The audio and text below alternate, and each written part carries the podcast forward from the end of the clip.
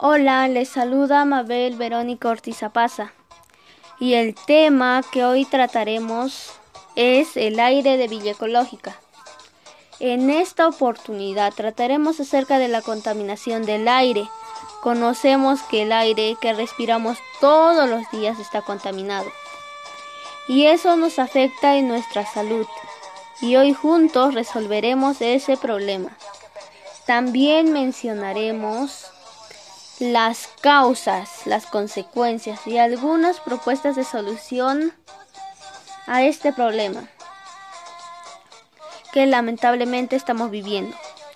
Debemos entender cómo la contaminación del aire afecta en nuestra salud.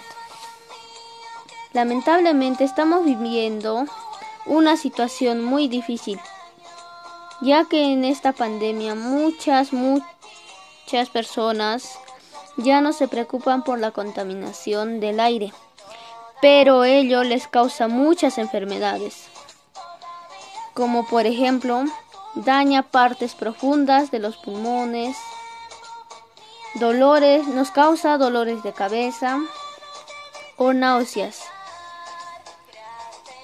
y produce asma. Las principales causas de la contaminación del aire están relacionadas con la quema de combustibles fósiles, como el carbón, el gas, los humos de los colectivos y el uso inadecuado de la energía en el hogar. pero todo esto podemos enfrentarlo. Depende de nosotros. Entre las acciones para mitigar tenemos contrarrestar los efectos de la contaminación en la salud a partir de prácticas cotidianas, de actividades físicas, usando adecuadamente la energía en el hogar no botando basura en las calles, usando bicicletas si vas a un lugar cercano. Crear un cronograma de actividades que nos ayuden a superar enfermedades relacionadas con el estrés o la obesidad.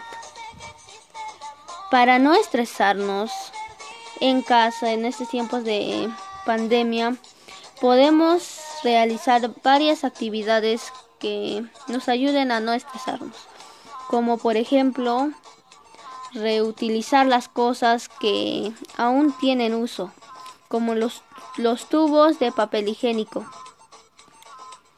que los puedes convertir en gusanos con conos de papel para adornar algún lugar de tu casa y asimismo no contaminas el aire.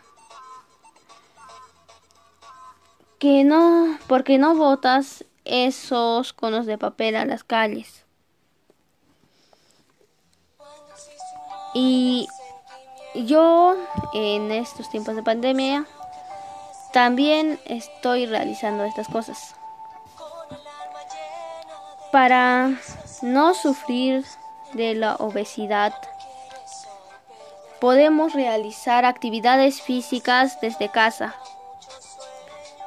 consumir alimentos buenos que tengan proteínas, carbohidratos, entre otros. Disminuir la cantidad de residuos sólidos que producimos desde casa. Puedes reciclar en casa como botellas, cartón, restos orgánicos, cuadernos del año pasado que ya no tienen uso, que ya no te sirvan. Y lo puedes donar a las personas para que hagan otras cosas con esos productos. O también puedes venderlos. También puedes ser creativo y hacer macetas de las botellas. Y así puedes disminuir los residuos sólidos, no vas a contaminar el medio ambiente.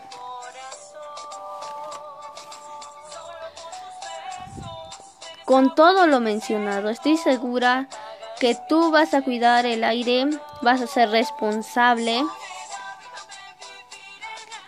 Lo que me da rabia, me da cólera, que haya personas sabiendo que el aire está contaminado, siguen botando sus residuos sólidos, basura, no cuidan el aire. Yo pido a esas personas que tomen conciencia que están haciendo mal al medio ambiente. Y eso no está bien. Finalmente te invito a compartir esta información con tu familia, amigos y entre otras personas que conozcas. Gracias por permitirme llegar a ti y nos encontramos en, la en el próximo programa que hablaremos sobre hablaremos por qué la selección del fútbol perdió 0-4 y recuerda que juntos podemos lograrlo